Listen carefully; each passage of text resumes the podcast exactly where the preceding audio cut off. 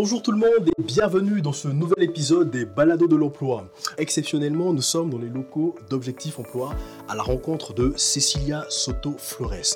Madame Soto Flores est la directrice générale d'Objectif Emploi et aujourd'hui avec Alexandre Brisson, nous l'avons rencontrée pour évoquer avec elle son parcours, le métier de directrice mais également son expérience dans le domaine de l'employabilité.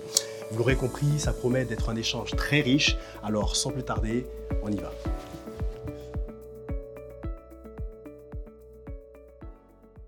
Alors, merci beaucoup, Madame Soto Flores, euh, pour le temps que vous nous accordez euh, aujourd'hui. Nous savons que euh, Objectif Emploi, vous êtes très chargé, que vous travaillez beaucoup et que vous avez pas mal d'événements qui arrivent également. Donc, c'est vraiment un gros honneur pour nous de, de nous recevoir aujourd'hui. Merci beaucoup. C'est un plaisir partagé. Alors, d'emblée, en introduction, je vous ai présenté comme étant Cécilia Soto Flores, directrice générale d'Objectif Emploi. Mais au-delà d'Objectif Emploi, qui est Cecilia Soto Flores Qui est Cecilia Cecilia Soto. Bon, Cecilia, c'est une fille qui vient d'une famille euh, très conventionnelle où euh, c'était très important d'étudier. On est tous des professionnels, puis on est euh, à la maison, la plus grande punition qu'on avait quand on était étudiante, enfin, c'est euh, de ne pas pouvoir aller rejoindre ses amis le week-end. Donc, euh, il fallait toujours avoir des belles notes parce que sinon, on était puni. On ne pouvait pas sortir le week-end, voir nos amis, faire du vélo ou quoi que ce soit. Ça, c'était la plus grande punition que moi j'ai connue. Alors, euh, c'était tellement important pour nous étudier puis réussir. Et c'est ça. Donc, euh, ben, ça, vous avez parlé de votre famille, comment euh, d'étudier c'était important. Puis au travers de ça, quel a été votre parcours académique? Mon parcours académique, c'est un peu atypique parce que moi, j'ai toujours eu un grand rêve depuis que j'étais une enfant. Et mon rêve était de devenir missionnaire. C'est ça que j'ai toujours rêvé faire de ma vie. Et mon rêve, en effet, c'était partir en Afrique. Ne me demandez pas pourquoi, je ne savais pas pourquoi. J'entendais peut-être les, les, nouvelles, je voyais les images. Puis c'était pour moi tellement important d'aller rejoindre ces enfants là-bas que j'ai toujours rêvé d'être missionnaire. Alors, comment devenir un bon missionnaire? Dans ma tête, c'était, il fallait être professeur. Puis, c'était mon rêve d'enfant. Puis, je me souviens que j'étais petite, puis j'avais un tableau, puis j'ai enseigné, puis j'ai enseigné toute seule. c'était, c'était ça mon plus grand plaisir. Et le rêve ne s'est pas accompli j'ai eu des autres, des autres parcours qui sont arrivés après. Mais euh, à quelque part, je pense que quand on a cette, euh, de vouloir aider, de vouloir euh, partager avec notre prochain, on va toujours trouver la manière de le faire. Et pour moi, c'est passé vers la relation d'aide. Donc, oui, d'abord, j'ai étudié en pédagogie, malgré l'opposition de ma famille, parce que c'était c'était pas ça qui attendait pour moi. Et j'ai été aussi formée, j'ai suivi des cours en, psychologie. Ensuite, j'ai fait du counseling, j'ai fait plein de choses. Puis, dans mes rêves, c'était jamais devenir directrice. jamais. jamais. Jamais, Malgré que euh, ma mère me disait que depuis tout petit, j'étais un peu comme, euh, pas contrôlante, mais j'aimais les choses. C'est ça. Il fallait faire ça. Puis si les choses n'étaient pas bien faites, non, il fallait les refaire, ok? Puis pas question de faire moitié des choses, sinon que... Mais jamais c'était, en effet, un rêve de devenir directrice. C'était un accident de parcours, si vous en voulez bien, puis c'était comme ça. C'est quand même un bel accident. Ah ouais, carrément. Mais ce qui est arrivé, que euh, j'ai commencé à travailler ici comme conseillère d'orientation. Puis, euh, j'avais 10 ans, je crois déjà, oui, comme conseillère d'orientation. Puis le directeur à l'époque est tombé malade, donc ils m'ont mis à moi comme euh, directrice par intérim. Puis par la suite, euh, les choses sont bien allées. Je vous dis, je ne l'attendais pas du tout, du tout. Puis les choses sont bien allées, puis le conseil d'administration m'a nommé en poste en 2009. Oui, c'est ça. Non, mais c'est ça, comme Alexa disait, c'est un bel accident. Euh, mais justement, comment et pourquoi avez-vous décidé de venir au Canada? Oh, ça c'est une autre histoire de, de ma vie. Et, en, effet, c'était que euh, c'était pas une, une, choix qui m'appartienne complètement. C'était mon mari plutôt. Puis, euh, bon, quand on est en amour, vous connaissez ça? Ok. Alors, et voilà, je l'ai suivi. Je pense qu'avec une certaine inconscience, mais pas si mal non plus, et parce que euh, euh, notre parcours après ça, ben, ça a été une dure décision. Pour moi, ça a été une dure décision parce que, imaginez-vous, moi, je ne parlais pas français. Pour quelqu'un qui aime toujours parler avec les gens, qui aime toujours être en relation d'aide, qui aime toujours euh, et partager, c'était difficile, puis je devais toujours passer par mon mari. Puis, euh, ben, c'était comme ça. Ça a été un autre accident de parcours. Mm. Qu'est-ce qui s'est passé au Chili à l'époque? On avait, Quand on a immigré, on avait encore euh, le régime. Non, non. Euh, on était en dictature, disons-le. Puis, euh, quand j'ai appris que j'étais enceinte, et en effet, toutes nos valeurs, toute ma vision de la vie pour la vie de, mon, nos enfants, ça, ça a changé. Mm-hmm. On voulait que nos enfants grandissent euh, librement. Mm-hmm. librement.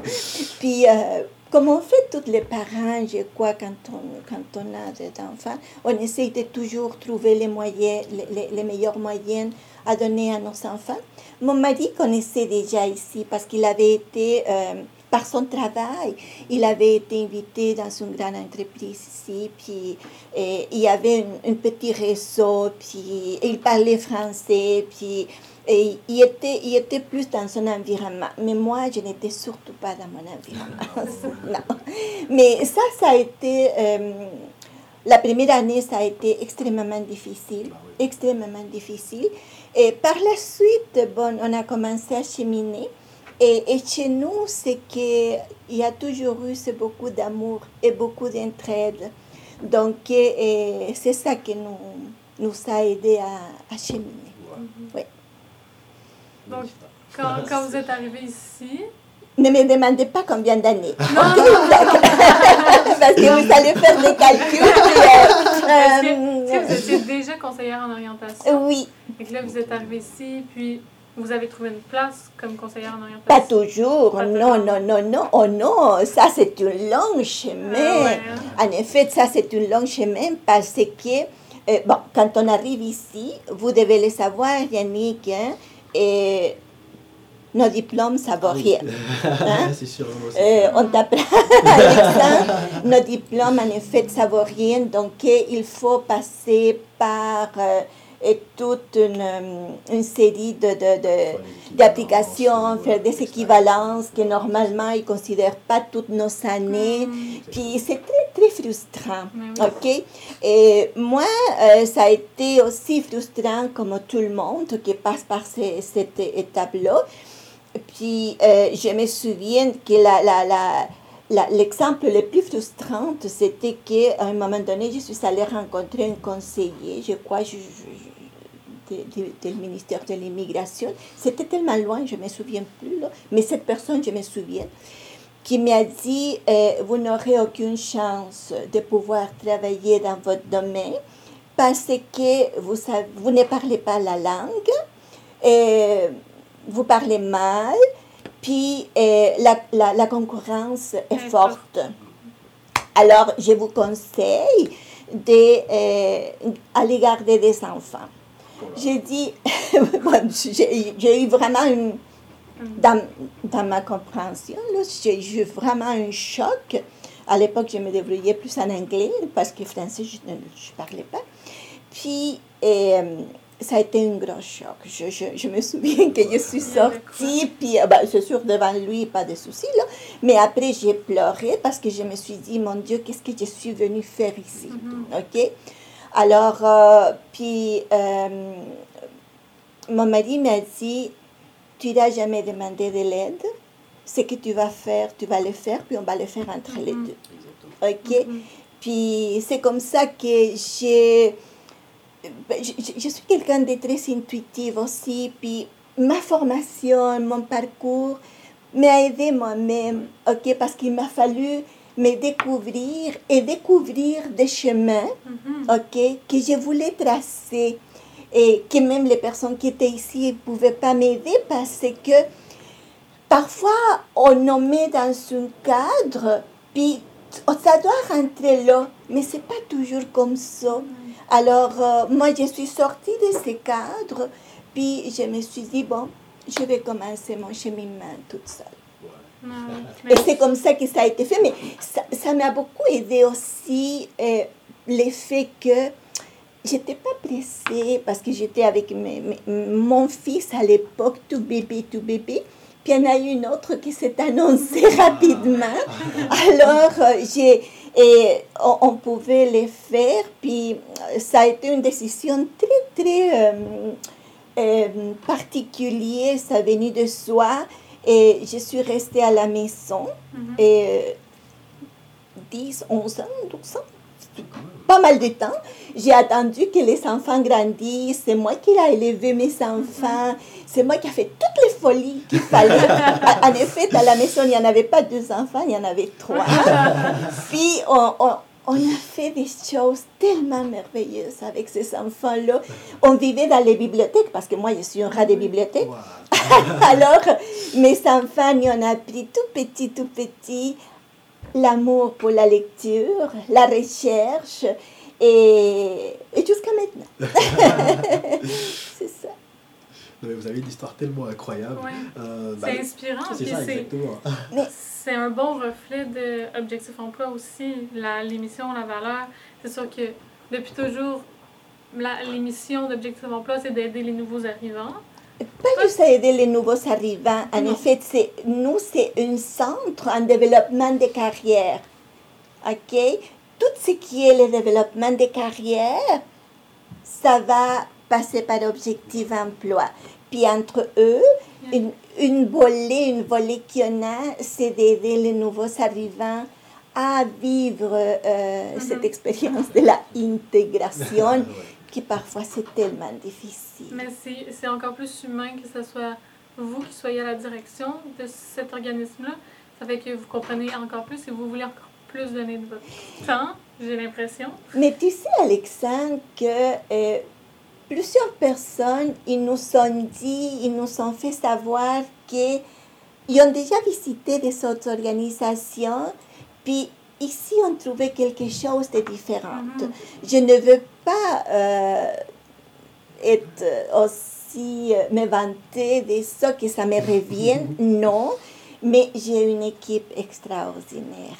C'est sûr qu'il y a une tête, ok, mais euh, c'est une équipe qui m'accompagne et pour nous, c'est tellement important la réussite de tout le Mhm, monde. mhm. Donc, je pense que c'est la, comme tu dis, c'est la, la touche particulière peut-être qu'il y en a, Oui, parce qu'on a un vécu. c'est ça. C'est- une énergie contagieuse, je pense. Tu penses? Oui, oui. Oh, c'est Ça bien de la ressent super bien. Trop bien. Mais justement, puis- puisque vous parlez de votre équipe, euh, quelles, sont, quelles sont les qualités que vous pensez qu'il faut avoir? Quels sont les, re- les prérequis qu'il faut avoir pour être une bonne directrice, euh, pour diriger une équipe euh, Oh. Je pense que je suis très, très bien, pas bien placée pour vous dire quelles sont les qualités. Moi, je ne me vois pas comme quelqu'un d'extraordinaire non plus, mais je pense que si on parle de qualité, je pense que c'est important être soi-même puis être humain. Oui. humaine. Parce que je trouve que, je ne sais pas si c'est une question par rapport à la période qu'on vit, que parfois l'être humain s'éloigne de ses valeurs humanistes. Puis je crois qu'on doit se rassembler plus dans les valeurs humanistes. Moi, je suis une rogérienne, ok? Je suis vraiment mon école de formation. J'ai adoré quand j'ai lu euh, cet homme-là par le respect qu'il y, y avait envers l'autre. Et pour moi, et c'est pas que je sois une directrice ou une euh, conseillère. Pour moi, tous ont la même valeur. OK? L'important, c'est ça, c'est la qualité humaine. Alors, pour diriger quelque entreprise qu'elle soit, il faut être connecté à ça. Il faut être connecté. Puis, bien sûr qu'on doit transmettre à, à notre équipe l'enthousiasme. C'est ça qu'on appelle, ils disent, le leadership. Mais euh, si c'est spontané, tant mieux que c'est, parce que on les vit, on transmet à notre équipe ce qu'on veut, la marque qu'on veut donner. OK? Donc, euh, j'essaie. Puis, j'ai pas beaucoup d'efforts parce que mon équipe, bon, mon équipe, c'est moi qui l'ai choisi. Ça a été formé sur la base de ces valeurs, de mhm. ces valeurs-là. Puis, euh, c'est ça, j'ai, l'importance, on travaille énormément fort, hein, très, très fort. Puis, l'important de, de, de, la, de, la, de la personne qui est à la tête, n'est-ce pas, c'est d'amener l'équipe à accomplir les objectifs. Mhm. Parfois, c'est une pente lourde à monter, OK? Mais on ne s'est même pas rendu compte cette année, par exemple, que ça a été l'année la plus difficile de ma vie de professionnelle, dans tout genre. Et de, de se projeter à la fin. Parce qu'en début de pandémie, on ne croyait pas qu'on allait atteindre nos objectifs mais on a réussi, puis on a même dépassé les objectifs, ah dépassé tous nos objectifs. Donc ça, c'est une... Je pense, Yannick, pour revenir à ta question, je crois que l'important pour un directeur, c'est de rester connecté à ses valeurs de base et ne perdre de, jamais, jamais de vue l'être humain puis nous, on est là, notre mission, c'est justement aider. Aider. Puis c'est ça qu'il faut tenir toujours en compte. C'est inspirant. vraiment inspirant. Puis au travers de cette carrière de directrice ici, quel a été le plus gros défi à relever? Mais il y en a des côtés qui sont moins bons, bien sûr, bien sûr. Parce que euh, rien n'est tout rose ok? Rien. Et par exemple, bon, un directeur, il doit gérer beaucoup de choses. Ça paraît pas beaucoup parfois, là, on pense qu'on est, on est là pour tous ordonner, ordonner. Non, mais on doit diriger énormément de choses. Moi, euh, nous, on a un conseil d'administration. Donc, mon rôle, de lier aussi, interagir avec le conseil d'administration. À tous les trois mois, on se rencontre puis, euh, j'ai donné un, compte rendu de tout euh, notre avancement, de toute la situation financière, de notre budget et tout. Donc, ça, c'est une partie. Ensuite, on a toute la partie, euh, toute la gestion administrative, mm-hmm. Que c'est comment gérer le budget qu'on a fixé pour l'année en cours et aussi, la chose la plus désagréable, par exemple, quand il y a toujours une toilette qui ne marche pas, il faut aussi trouver des solutions. En effet, c'est toutes les choses qu'on voit puis on ne voit pas. Mm-hmm. Et des choses, s'il y a une tâche dans les planchers, s'il y a quelque chose qui ne va pas bien, qui ne fonctionne pas bien, là aussi, on doit être le directeur pour voir eh, des solutions. La gestion des personnels. Ok, ça c'est bien parce que, comme je vous disais, moi j'ai une équipe extraordinaire. Donc, j'ai pas beaucoup de travail, puis j'ai pas beaucoup de, de, de, comment je dis, d'arguments à donner à mon équipe pour euh, faire atteindre nos objectifs. Et c'est une, une équipe extrêmement dévouée. Et pour moi, c'est tellement important aussi de les écouter. Les écouter parce que euh, je ne vais pas vous dire quel âge que j'ai, mais je suis plutôt euh, dans ça aujourd'hui pour le, tout ce qui est l'informatique, mais vous ne savez pas comment j'ai un épris, j'ai un épris de mon équipe par rapport à toute la technologie. ok? Puis moi, à ma face, de mon côté, je peux aussi transmettre quelque chose à, à, à, mon équipe. Il y en a quelques-uns qui vont trop vite, vite, vite, vite. Je dis, parfois, il faut aller un peu moins vite, mais plus rassuré. Donc, eh, on, on, a, on, on arrive à se complémenter. Et c'est ça la beauté de mon équipe. Puis, rejoindre mes valeurs. Toute l'équipe se rejoint par les valeurs. Puis, c'est une équipe qui est très soudée très solidaire parce que s'il y a quelqu'un qui a besoin d'aide, que ce soit dans le plan personnel ou professionnel, on est tous derrière. Et ça, je trouve que c'est pas partout pareil. Ce qui m'ont fait savoir, il y a des gens qui sont partis, puis après ils voulaient revenir parce qu'ils trouvaient des réalités différentes. Ici, la personne est très, très importante. Puis, puis, en plus de ça, on a aussi toute la gestion financière qui est moins drôle. Et moi, je ne suis pas une fille des sous. Et je n'aime pas beaucoup ça. Puis, bon, j'ai une excellente comptable qui mène la soupe, ok, les, les. Donc, euh, on, on, travaille ensemble, on fait suivi, le suivi de budget et tout et comment le suivi de, de, de plan stratégique aussi qu'on a, on, on, est vraiment accro avec ça. Puis euh, on essaye de respecter. Bien sûr que parfois il y a des exceptions parce qu'on a des imprévus et des imprévus auxquels on doit faire face, puis toujours en essayant la meilleure façon pour ne pas atteindre notre santé financière qui est très solide. Mm-hmm. Puis, puis, après ça, bon, on a tout ce qui est le, le, le développement la, la représentation. Et puis que j'ai aussi un grand euh, support dernièrement et avec euh, une de, de, de, mes collègues, Nathalie, parce qu'en effet, avant, j'allais à toutes les représentations, j'allais un peu partout, mais c'est un peu difficile de, de tout suivre pour une seule personne. Parfait. Alors, euh, vous avez parlé de leadership tout à l'heure. Euh, je voudrais savoir, est-ce que euh, au sein d'Objectif Emploi, vous avez un style de direction particulier? Est-ce que vous avez une façon particulière de diriger, d'encadrer votre équipe? Et puis, on parle de plus en plus de diversité et d'inclusion. Est-ce que vous avez au sein d'Objectif Emploi des pratiques justement qui font la promotion de l'inclusion et puis de la diversité dans votre équipe? Quelle belle question. Quelle belle question, celle-là, parce que ça m'atteint. OK?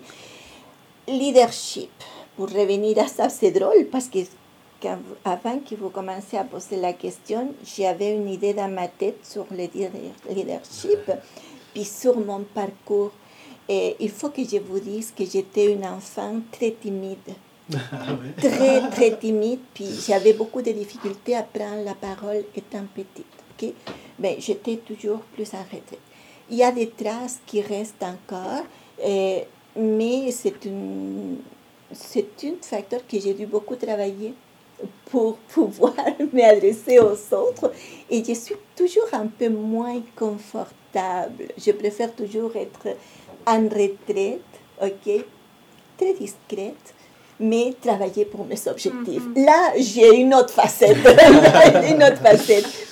Par rapport à, mon style de leadership, je n'ai pas une réponse unique, ok? Peut-être que j'ai mon propre style parce que, et comme je vous disais, j'aime être inclusive, ok? J'écoute beaucoup, beaucoup, beaucoup les personnes qui travaillent avec moi. Les portes de mon bureau sont toujours ouvertes. Le téléphone est toujours prêt. N'importe quelle heure, ils savent qu'ils peuvent me rejoindre. Si on décidé, ils savent qu'ils peuvent la partager. Donc, premièrement, je dirais, c'est inclusif. OK?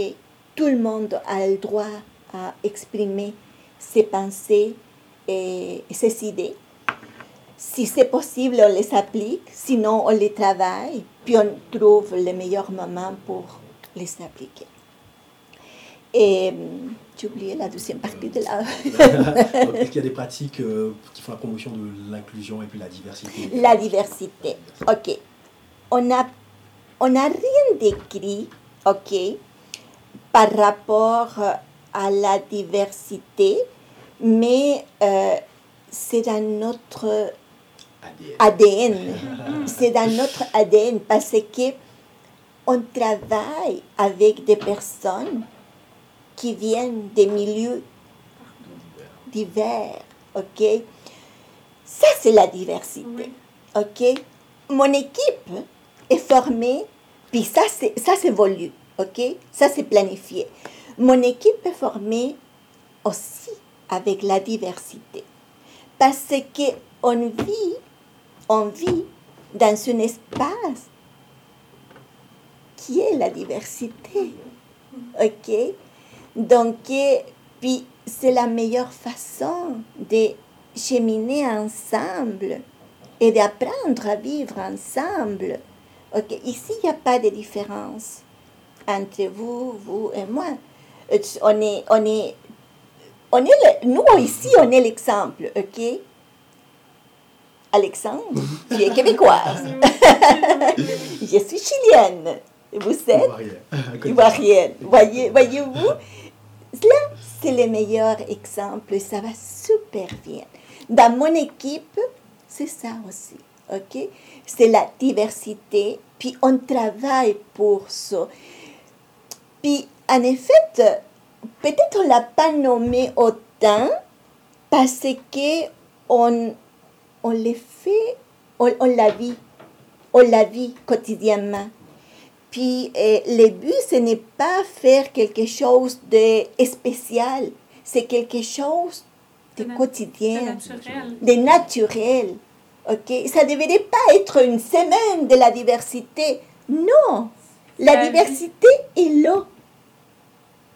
Il faut juste la favoriser. C'est ça. Oui. Bien. C'est des beaux mots pour, euh, pour bien l'expliquer. C'est moi aussi, ça vient me chercher. C'est pourquoi, pourquoi on s'obstine à, mettre en valeur quelque chose qui est juste normal. C'est la vraie vie. C'est à tous les jours. Exactement. C'est pas parce qu'on va faire une semaine sur la diversité ou un sujet sur la diversité que les choses vont changer. Non. Ça doit venir de, de nous, de l'intérieur, puis il est là. C'est beau. Eh bien, c'est sur ces mots que nous concluons notre rencontre avec Madame Soto Flores. N'oubliez pas que vous pouvez toujours nous rejoindre sur nos réseaux, sur Facebook, Instagram et LinkedIn. On se retrouve euh, le mois prochain, même canal, même heure. Et n'oubliez pas qu'à Objectif Emploi, on est là pour vous.